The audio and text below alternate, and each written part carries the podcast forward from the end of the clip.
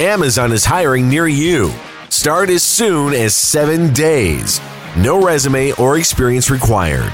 Earn an additional $2 an hour through April.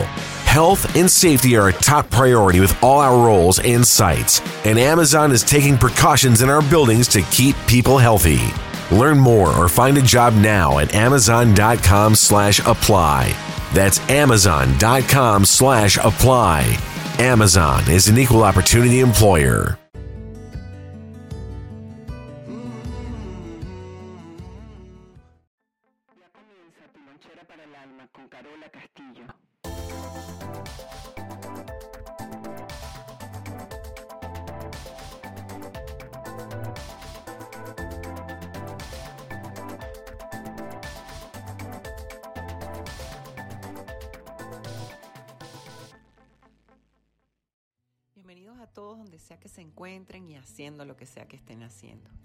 Carola Castillo y tu lonchera para el alma.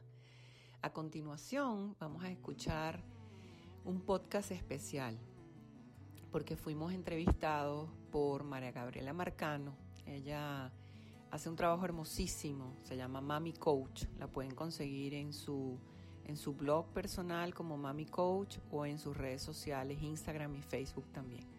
Mara Gabriela nos abordó, nos eh, sacó cositas personales, preguntas profundas, más profundos de lo que pudiera ser la propia lonchera y nos encantó. Le hicimos la solicitud de que pasara el trabajo a una banda sonora, la cual logramos y ese es el podcast que tenemos para hoy. No se lo pierdan porque de verdad que buscar este contenido no fue sencillo, pero creo que lo que se logró eh, fue muy interesante. Hablamos sobre las madres, eh, qué esperar para, para los hijos, hablamos de la reconstructiva, hablamos de muchas cositas. Es como un cotillón de tu lonchera para el alma. En fin, no les quito más tiempo. Vamos a comenzar. Abróchense los cinturones porque este viene sin filtro que la primera opción no sea sufrir. Se les quiere gente bella. Hay unos planos elevados de conciencia, pueden estar en las memorias pasadas, pueden estar en los registros akáshicos, pueden estar en vidas pasadas, pero también en el budismo hablamos de un coordinador que el cuerpo físico queda, pero hay un coordinador que lleva toda la información a las, a las vidas posteriores. Y mi preferido, por supuesto, es el inconsciente colectivo de Jung, que ahí hay unas memorias. Entonces hablamos de memorias eh, yo diría no tanto arcaicas, porque tienen que ver con otros planos. Entonces la reconstructiva empieza a fraguar una información que no está eh, manipulada por un representante, no tiene información como en las constelaciones, por lo tanto somos más libres de experimentar. Entonces, okay. dependiendo, y yo también tengo que hablar del trabajo de psicología transpersonal de Groff, eh, en el tiempo comencé a darme cuenta con la experiencia de las plantas sagradas como el yagé, la ayahuasca, que hay algo que quiere emerger en nosotros y que muchas veces no sabemos por dónde va a emerger. Entonces vamos a buscar, como lo hemos aprendido, creemos que si sufrimos estamos aprendiendo, creemos que si nos duele es un aprendizaje, okay. pero las reconstructivas en tiempo real te van a dar una experiencia de vida, eh, wow, que queda plasmada para siempre, es orgánica, comienza ese día y no termina más nunca. Y comenzamos entonces a expandir el campo de la percepción. En la percepción, que nada más entra por los cinco sentidos, si yo no lo vivo, si yo no lo toco, eh, para mí no existe. Eso es como el, la cabeza del niño, ¿no? Okay. Eh, la mente, la cabeza no sabe, por eso el, el, la ley de la atracción eh, tiene que ver con que tú eh, haces la visualización de que estás abriendo la casa de tus sueños o estás en la conferencia y todo el mundo te está aplaudiendo, porque para, la, para el cerebro, él no sabe si eso es pasado, presente, futuro, si es de otras vidas o no es, simplemente él lo toma en tiempo real. Por eso es que las emociones y cuando tenemos o decidimos hacer cambios en nuestra vida, lo estamos viviendo en tiempo presente, no hay ese pasado. Para el cerebro tener una visualización es lo mismo que abrir la casa.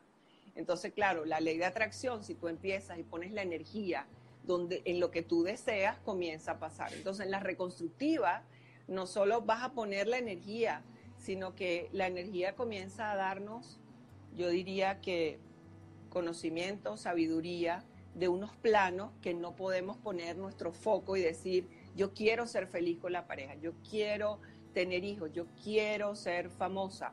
Que, o sea, no es solo la intención, sino que me abandono dentro de lo que son, bueno, esas, esas intenciones en esa ley de atracción y emerge lo más bonito y, y lo más no bonito. Exacto, lo no tan bonito también. Tal cual pero pero pero es lo que es lo que hemos estado tapando entonces en la percepción tenemos una estructura de aprendizaje y de ahí viene nuestro de la manera que yo veo el mundo es como yo lo aprendí las reconstructivas empiezan a ampliarte esa zona y te dice ups no era como yo creía Eh, es- eh, hay muchas cosas que empiezan a suceder después de la reconstructiva Si hay algo que, que he visto en este trabajo, tanto en las constelaciones como escuchándote a ti con las reconstructivas y, y otras, es el desarrollo del instinto, Carola. ¿Qué, has- qué hizo Carola para desarrollar el instinto? Para no estar tanto en, en- en aquí y, y bajar un poquito y conectarse con ella misma. tú puedes tener un gran don pero si, si tú no lo aterrizas, la, la espiritualidad más grande está en la tierra. Yo desde que nací, yo quería estar con Dios, yo quería ser monja, yo no sé cómo se interpreta eso. O yo veía mis fantasmas, veía mis espíritus, y, y a medida que fue pasando el tiempo, yo trataba de apartar todo ese mundo porque eh, no sabes qué hacer, tú no, tú no tienes la facultad de, de tener cierta edad ir a tus padres y decir, mira, ¿qué es esto que yo estoy mirando? ¿No? Tú crees que eso es parte de tu mundo interno. Y cuando yo entré en una crisis muy profunda, eh, yo viví encerrada en un baño 15 días, eh, porque, claro, porque te partes en dos, eh, empiezas de nuevo, eh, hay algo que quiere emerger en ti y tú estás haciendo todo lo posible por taparlo, por el terror que tienes, porque no sabes cómo manejarlo, o sea, ¿cómo hacemos con eso? ¿Con qué se come eso? Entonces, hubo un proceso, yo creo que un ciclo de, de lecciones, de volver a hacer lo mismo, de repetir lo mismo, de caer en, en un melodrama muy fuerte creyendo que los demás podían resolverlo por mí, eh, dejarle a, a personas eh, espirituales que guiaran mi camino sin yo guiar el mío propio. Y, y toda esa vuelta eh, encajó un día y ese día dije, eh, todo lo que está afuera está dentro de mí y si yo no le doy curso a esto, y entonces para mí fue como tomar Ubicatex. Si no, lo si no lo traduces no vale la pena, si no lo comprendes no vale la pena, si no lo disfrutas no vale la pena. Porque lo primero que hacemos es engancharnos con algo que nos sirva afuera porque no tiene sentido adentro. Hasta que poco a poco empieza a tener sentido y ya todo lo que está afuera no tiene sentido para ti, sino, sino tu propio camino. Una de las fórmulas, y a mí me gusta siempre buscarle como el lado positivo, a nadie quiere que, que le duela nada, a nadie quiere que, nadie quiere sentir nada, todo el mundo, estamos todo el tiempo protegiéndonos, pero yo Mm. creo que cuando algo ya te está doliendo, algo está cambiando. Eh, la, la cuestión es que no te quedes en el mismo lugar, ¿no? Sino que algo, algo se está fraguando dentro de nosotros. Por eso es que decir, wow, eh, ya llegué, es como decir, ya tengo el diagnóstico. Con el diagnóstico se puede hacer algo.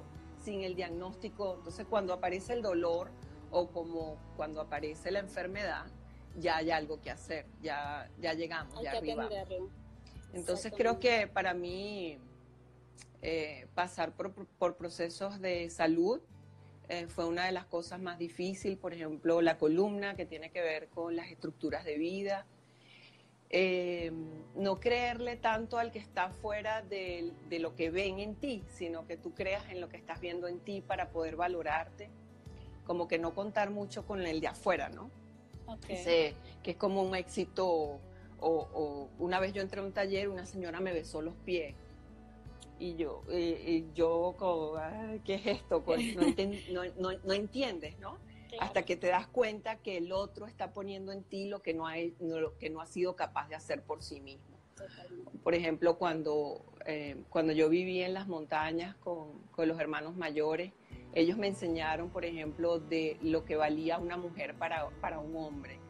Eh, íbamos en un jeep y yo iba con cinco de los hermanos mayores y yo nunca había estado ahí y, y uno de ellos volteó y me dijo, "¿A- ¿hacia dónde es? ¿A la derecha o a la izquierda? Y imagínate yo, una montaña perdida, porque ellos confían en que tú En los el vas a de la mujer. Entonces, claro, en ese momento yo dije, wow, yo, yo poseo, yo tengo, pero para poder entender eso tuve que emprender camino para ver cómo llegaba. a- y es buscar, es tomar, y es, es tomar una decisión. Voy a, ¿Quiero transformar todo esto o quiero quedarme en mi zona de confort? Entonces, salir a buscar hay que tener mucho cuidado, ¿no? Porque, bueno, porque podrías despertar y, se cae toda esta estructura eh, que, ha sido muy frágil y, te pierdes. Para mí, reconocer ese, más que instinto, yo diría esa sabiduría interna que, que, la vamos perdiendo por miedo, miedo a estar en, en la zona de confort con la pareja, con la familia, con el país, con la- las buenas costumbres, aunque no sea que seas rebelde, pero es decir, bueno, si hay más que esto, porque yo tengo que seguir haciendo todo esto por los demás, ¿no? Exacto. Entonces yo creo que la lección más fuerte o, o- o, bueno, el regalo más bonito me lo llevé con ellos, con los hermanos mayores. Ellos, eh, estoy hablando en específico de la Sierra Nevada de Santa Marta en Colombia, donde viven los mamos, ¿no? Eh, tuve la oportunidad de, de estar allí, convivir con ellos. Ellos tienen una semilla que cae de un árbol, la semilla es pequeña, ellos le abren un huequito en el medio y ahí ponen eh, concha de caracol molida. Eh, ellos meten un palito en ese huequito, lo llenan de saliva y van haciendo este ritual donde van llenando de, de- de saliva la semilla. Esta semilla en el tiempo va creciendo. Una vez yo vi una semilla de este tamaño. Lo que ellos están haciendo allí es esta acción, ¿no? Es esta acción todo el tiempo. Eso se llama poporear, eso solamente lo hacen los son. Imagínate que ellos hacen eso nada más para honrar a sus madres, a sus hijas, a sus parejas mujeres, eh, a sus hijas hembras, a sus hermanas, madres, abuelas, a la tierra, porque ellos no tienen la facultad de tener la fuerza que tenemos nosotros, ni la intuición, ni el sexto sentido, ni la sabiduría. Por lo tanto, ellos están tratando de hacer una acción a ver si ellos pueden agarrar un poquito de nosotras. Por eso es que cuando un hombre no se consigue a sí mismo, va a intentar chuparle la energía a su mujer. Eh, y, y cuando no lo logra, lo que va a hacer es destruirla, porque no se consigue a sí mismo. Entonces los mamos, en vez de ejecutar en contra de su mujer, simplemente poporean y se dan cuenta que pudieran obtener parte de esa intuición o ese regalo que nosotras tenemos, que lo abandonamos, que lo perdemos, que lo traicionamos por miedo, por ya bien sea la cultura, la educación o como nos hayan criado en familia. Y allí yo experimenté lo más hermoso de mi vida, que era, bueno, lamentablemente que me valoraran como mujer primero, para yo saber del potencial que tenía por dentro. Y eso me hizo tomar Ubicatex, caer de nalgas, para no decir de culo, eh, donde está el coxis, donde está la estructura de la vida, y decir, bueno, eh, esta es la que soy y ahora puedo traducir todo esto y llevarlo, pero sin predicar, practicando, con mucha práctica, con mucho respeto. Ok, y, y de hecho, creo, si no me equivoco, que el monólogo que haces hablas un poco de esta, parte del amor a la mujer. Mira, el monólogo fue eh, un descubrimiento que yo hice porque la gente que viene a, sobre todo las, mujeres, ¿no? Que nos encantan, bueno, nosotras todas estamos llenas de secretos. La mujer fue la que inventó la agricultura. Eh, la mujer sabe que si dejan entrar eh, ese pene allá adentro, lo que va a haber es un- una cosecha, ¿verdad? Nosotras inventamos la agricultura cuando hicimos esto, nos, nos basamos en esa fuerza y esa es una de las cosas más grandes que tenemos. Pero cuando vamos a crecer o vamos a sacar nuestras cosas afuera, lo primero que viene es el drama, eh, flagelarnos, culparnos. eh, es muy, muy- es muy, muy difícil una mujer que consiga esa fuerza y volvemos a lo mismo de lo que mencioné antes, ¿no? Entonces el monólogo es en primera persona, una mujer, esta, eh, que viene desde su etapa de la infancia, va- viniendo por lo espiritual, ella hace su charla desde la niña, lo que tuvo que aprender para que la maga pudiera sostener todo lo que sostiene hoy en día.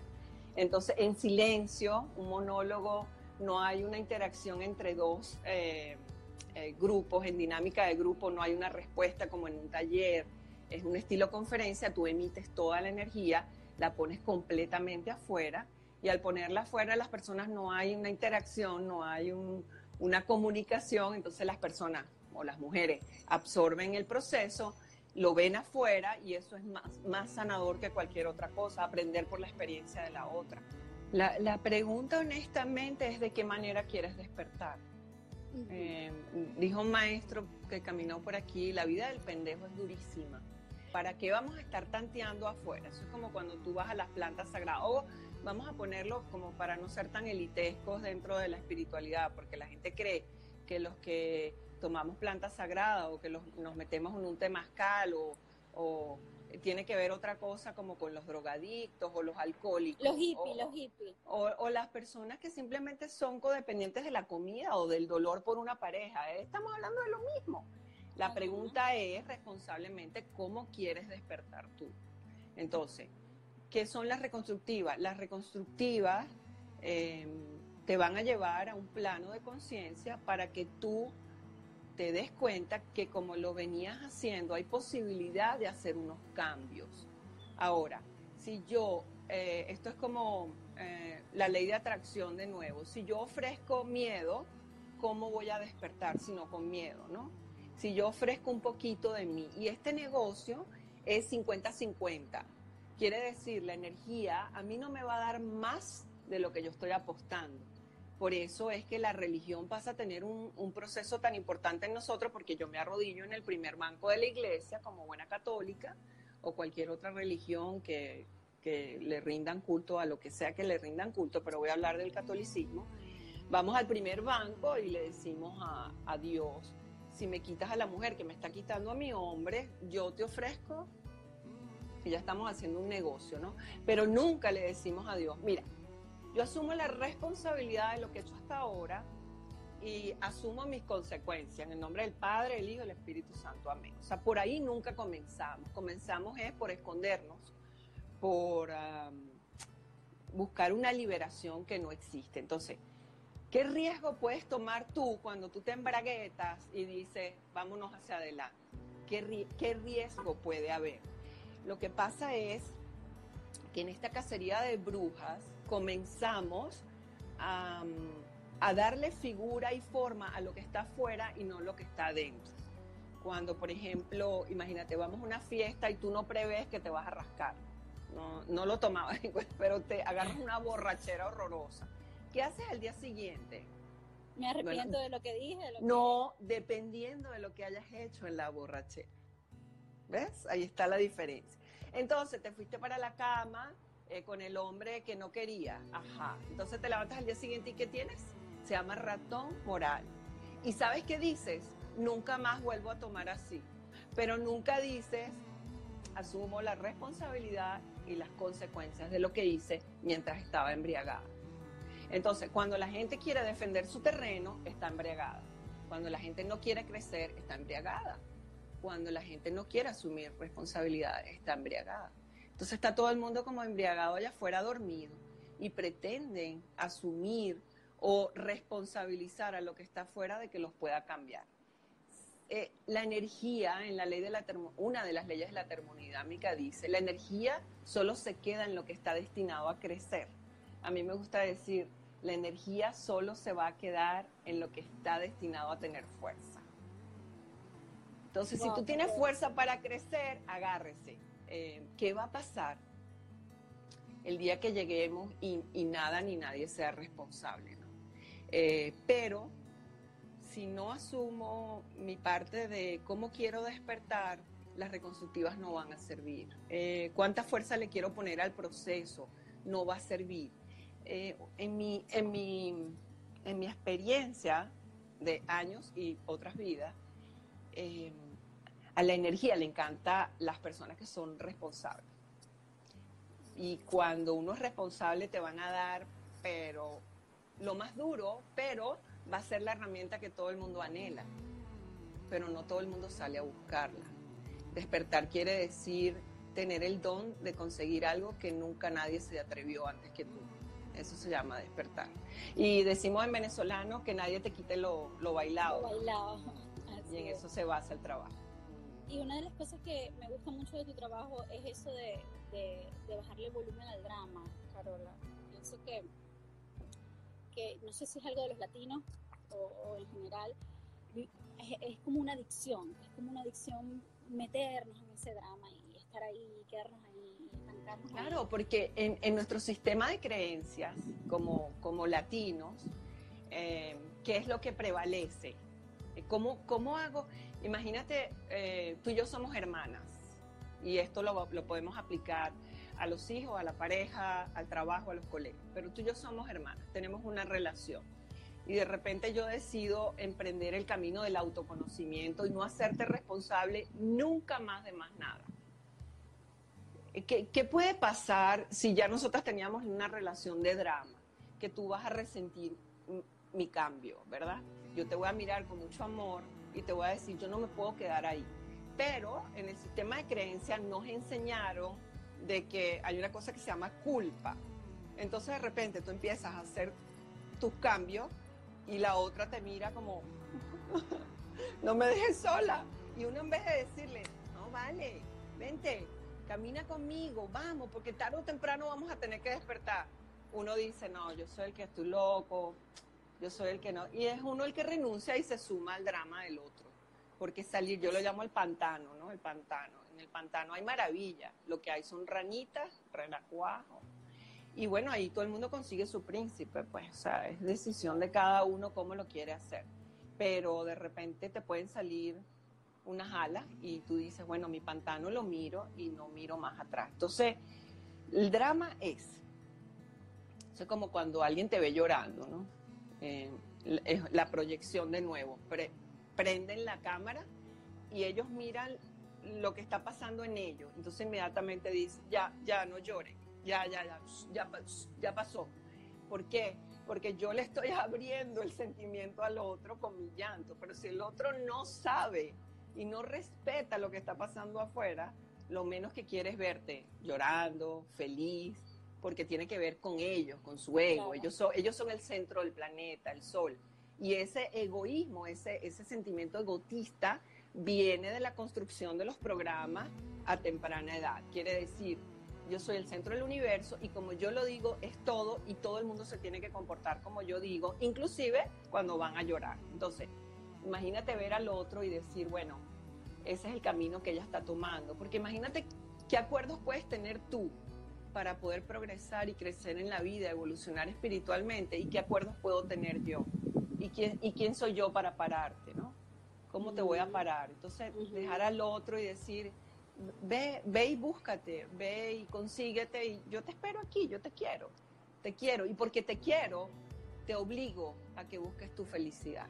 Yo te voy a obligar a eso. Vamos a ver con qué se come eso, ¿no? Porque si lo que aprendimos fue a ganar desde el drama y la victimización, va a ser muy difícil que nos unamos a un colectivo que quiera crecer.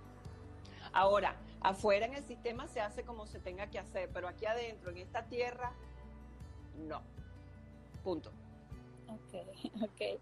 Y como, eh, bueno, eres abuela, te escuché decir hace Sí, soy abuela de mis hijos, soy abuela del planeta y soy abuela del trabajo, porque ya he trabajado con tres generaciones. Ah, imagínate. Bueno, eh, esta, mi comunidad es para madres, acompaño a mamás, y me gustaría, ¿qué le diría Carola Castillo a las madres sobre esto particularmente? Para mí el respeto y el poder eh, respetar esas etapas o eso que traen mis hijas o eso que son o esa esencia es sumamente importante. Pongo el foco ahí, siempre hablo en la maternidad de lo que realmente importa, ¿Qué es para ti lo que realmente importa en la maternidad? Pasar la vida. Eh, y ahora que soy abuela lo vivo eh, más a cámara lenta. Es como que la vida pasa por ti, te usa para lo más necesario y, listo. Así que lo poco que te quede, ve a ver, ve a ver dónde lo vas a invertir. En estos días publicaba algo en Instagram de esos posts que son abrehueco. Eh, ay, no me acuerdo, no tengo mi iPad aquí, no me acuerdo cómo decía, pero alguien, un hombre me escribió, Carola, y si alguien te dice, deséame, y yo dije, bueno, gana la casa, porque acuérdate que en lo primal está la violencia y la sexualidad. Eh, mm, sexualidad no, procreación.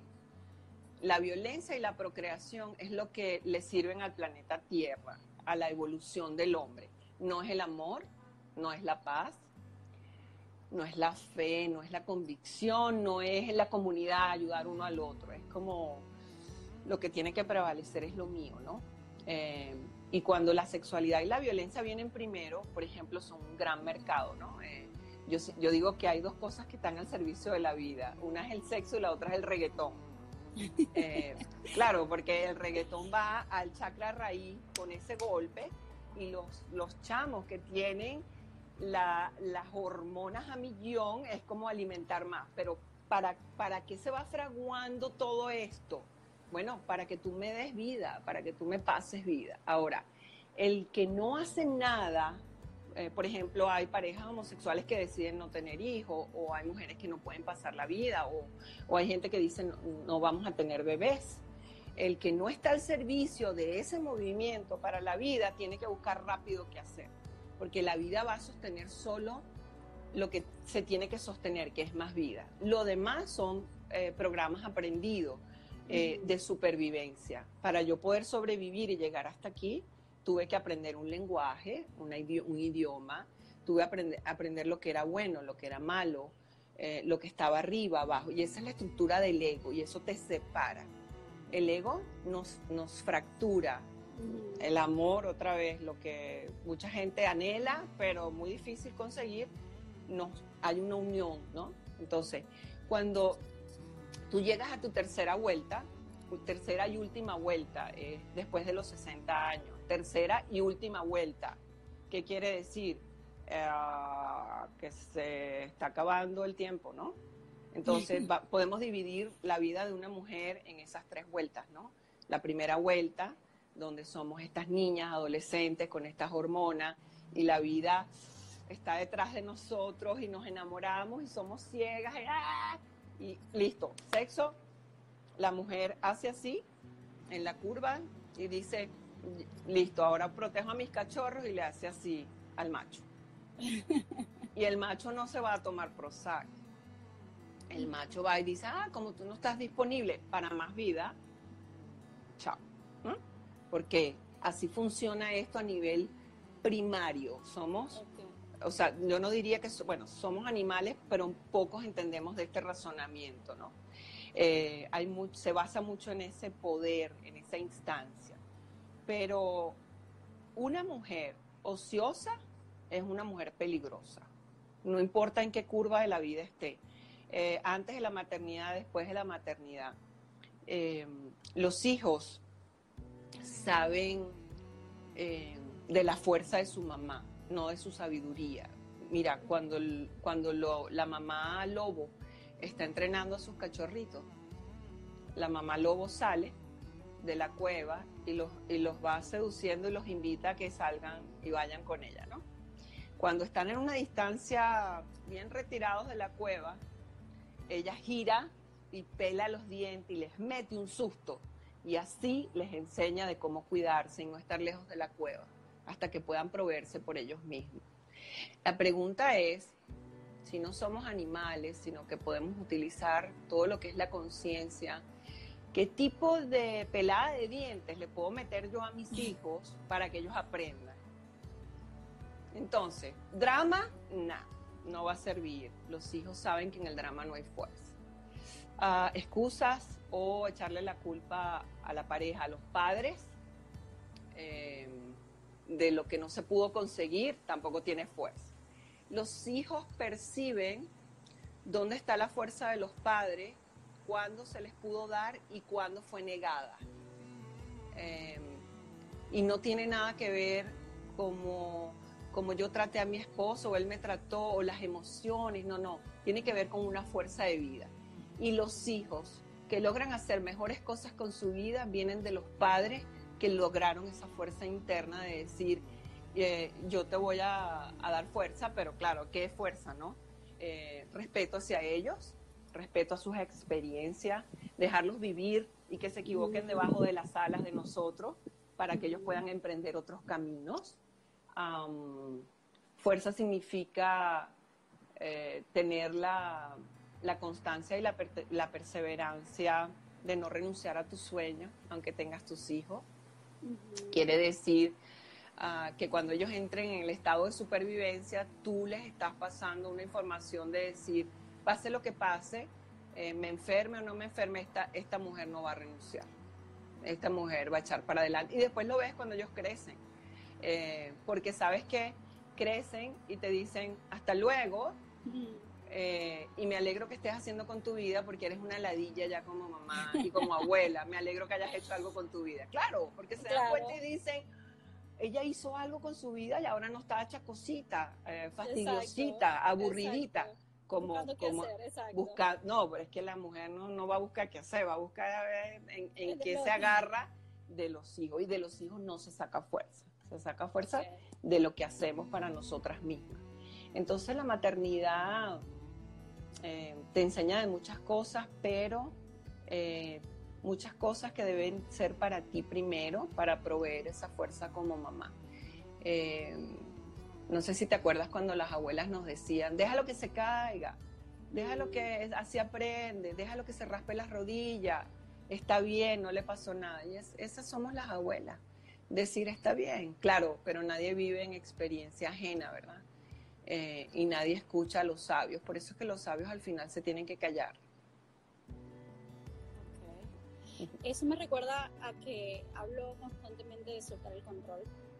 Y una de las cosas que que miro en ti, que probablemente no lo tengo, por eso lo miro tanto, es el, cómo soltar el control, es decir, fluir con la vida y con las cosas que pasan, pero no significa que no acciones y que tengas una estructura, una planificación. ¿Cómo equilibrar eso? ¿Cómo, cómo, cómo confiar en que hay algo más? Pero al mismo tiempo tener eh, mi, mi, plan de acción, mi estructura, salir a la vida, seguir y continuar con mi proyecto. ¿Cómo, ¿Qué, me recomiendas para equilibrar eso?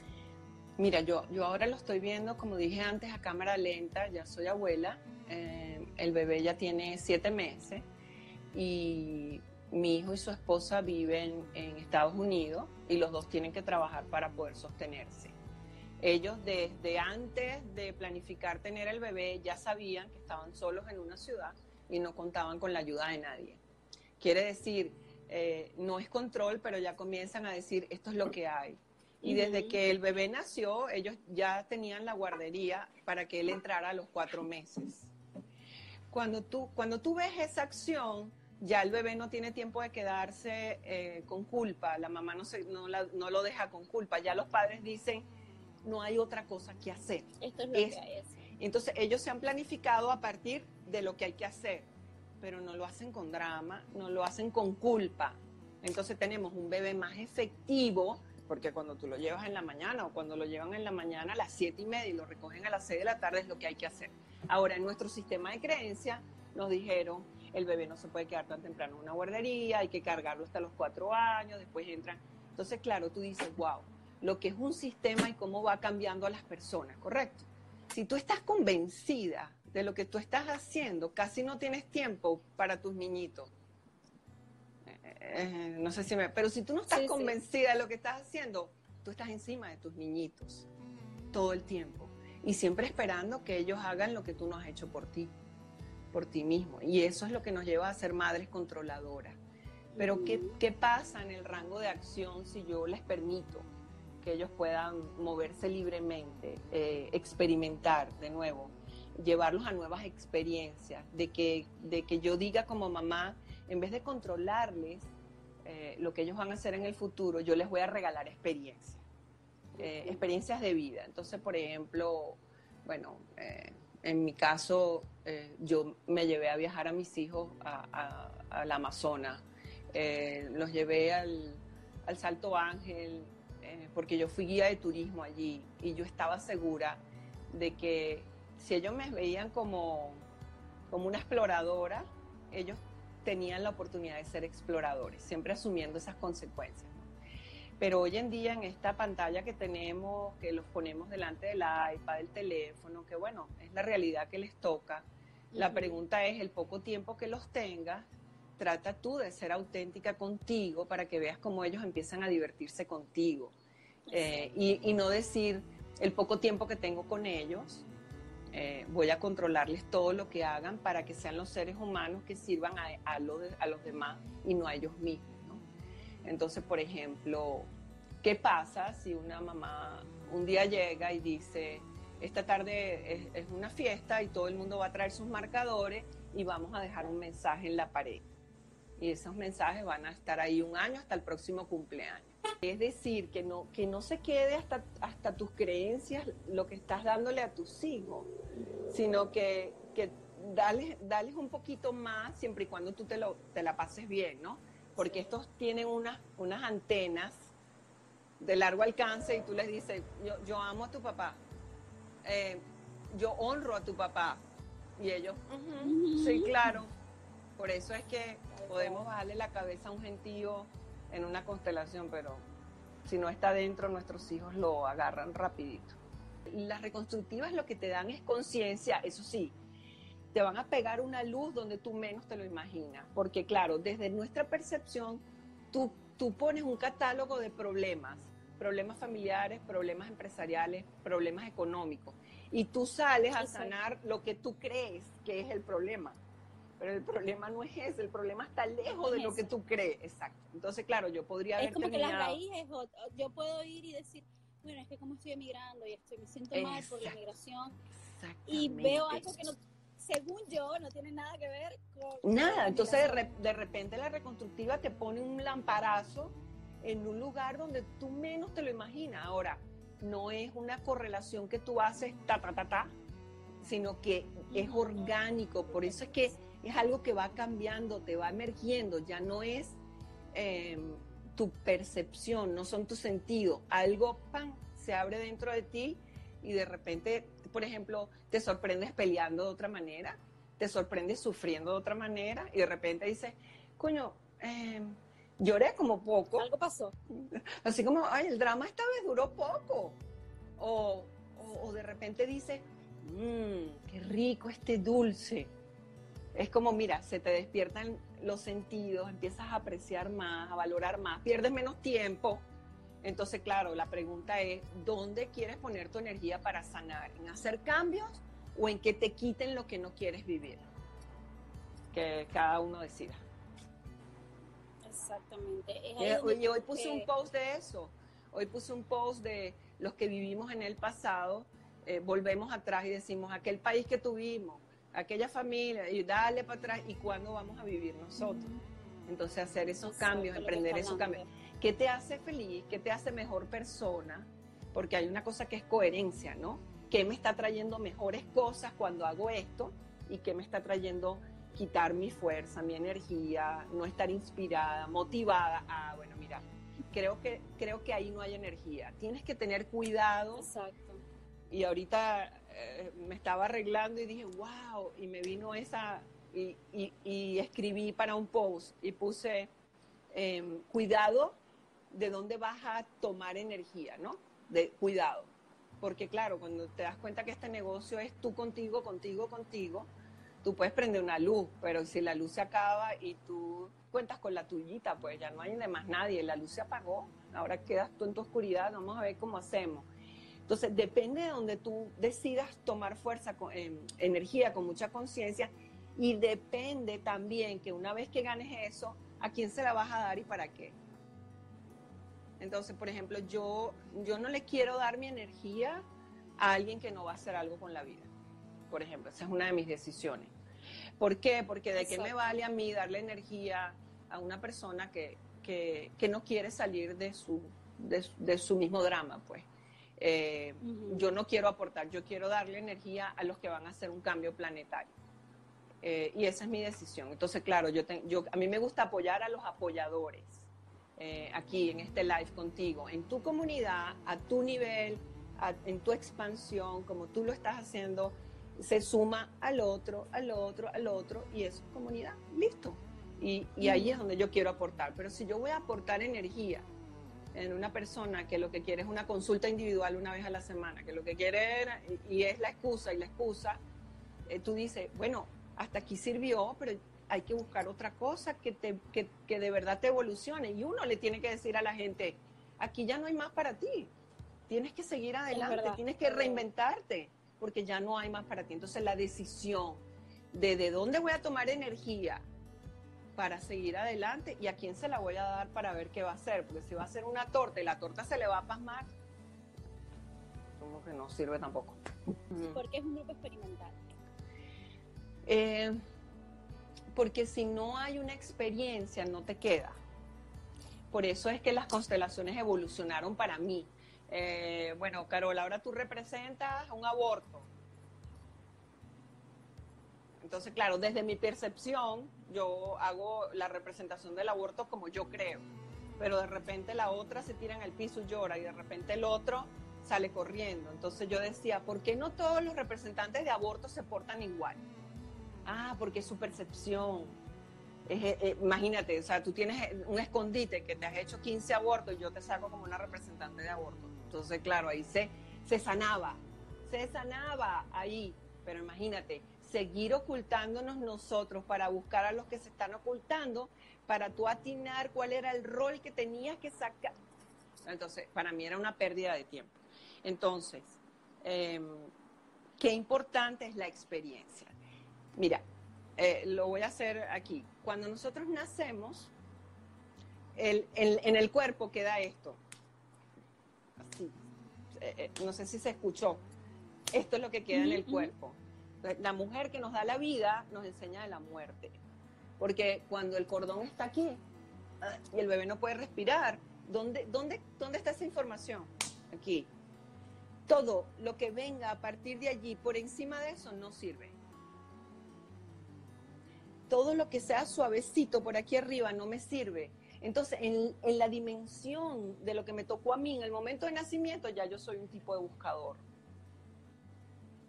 Entonces, para poder despertar, yo necesito esto. ¿Por qué? Bueno, porque a mí me sacaron por forceps y durmieron a mi mamá. Claro, ahora la idea es, hay que tener cuidado, ahora no vamos a ir a buscar la terapia para ver cómo nacimos. Es decir, bueno, en una experiencia de las reconstructivas, bueno, pues es que nosotros somos, en una experiencia sí, de sí. las reconstructivas, podríamos revivir los traumas de nacimiento, los traumas de memorias pasadas, los traumas del inconsciente colectivo, los traumas de las relaciones pasadas. O sea, la dimensión de sanación de la reconstructiva no se pueden poner en palabras. Entonces, ¿qué hacemos? Vamos a experimentar, vamos a vivir vamos a vivir. Entonces yo salté en paracaídas. Tú me puedes contar cómo es el salto, pero mira, eh, la conversación es muy diferente si las dos hemos saltado y la conversación es muy diferente si tu sueño es saltar y tienes miedo. Entonces tú me vas a sentar allí 30 horas y yo te voy a explicar cómo es el salto, de, de- de pendeja yo, ¿no? Me voy a quedar contigo explicándote qué son las reconstructivas. O vienes Claro. o, vi- o lo vives. pero hecho, contarlo. eh, eh, es como que cuando te preguntan, ¿y cómo es? Es muy difícil de explicar, tienes que ir, o sea, anda y... Bueno, Eckhart. Tolle lo llama el wow, el wow moment, el O moment, Ah, que tú dices, mira, de verdad, es como estar en, en las plantas sagradas, en el yagé, cuando te llega la pinta, que se llama pinta, la visión, o sea, lo que sea, tú vas y le cuentas al otro. Entonces había como un rojo por arriba y un amarillo el otro, y que, wow. Mira, si no lo experimenta cada uno en su cuerpo, no queda en ningún lugar, porque de allí viene Claro. el canal de nacimiento, es el canal de aprendizaje para sostener la vida. Yo sé que si y no tengo podemos salir de ahí tal cual, tal cual como Claro, porque tengo, ima- decir, imagínate, no si a mí me nada, fa- pero algo va a pasar en mí. Imagínate, sí, claro, porque le tienes que poner la expectativa al trabajo, le, te tienes que poner la Exacto, expectativa a ti y decir, wow, qué experiencia acabo de vivir. Y yo siempre hago un ritual antes de las reconstructivas y decimos, eh, vamos a pedirle a la energía, que es más sabia que nosotros, que si nos puede aportar un poquito, estaremos agradecidos. ¿Qué es aportar? Conocimiento, sabiduría, más nada, no es quítame este problema, es una verdad que está dentro de ti que tú no sabías y necesitaba emerger. Y listo. Muchas gracias. Qué gusto, Totalmente gracias a ti. Me encantó la información. La voy a revolver a ver, guardar. Aquí va a estar esta ventana siempre a la orden. Gracias por, por, tu, por tu amor, por tu entereza, por esa comunidad que estás generando, por tanta conciencia y, y por tomar la decisión, ¿no? La decisión es eh, o estoy embarazada o no estoy embarazada, pero no estamos casi embarazadas.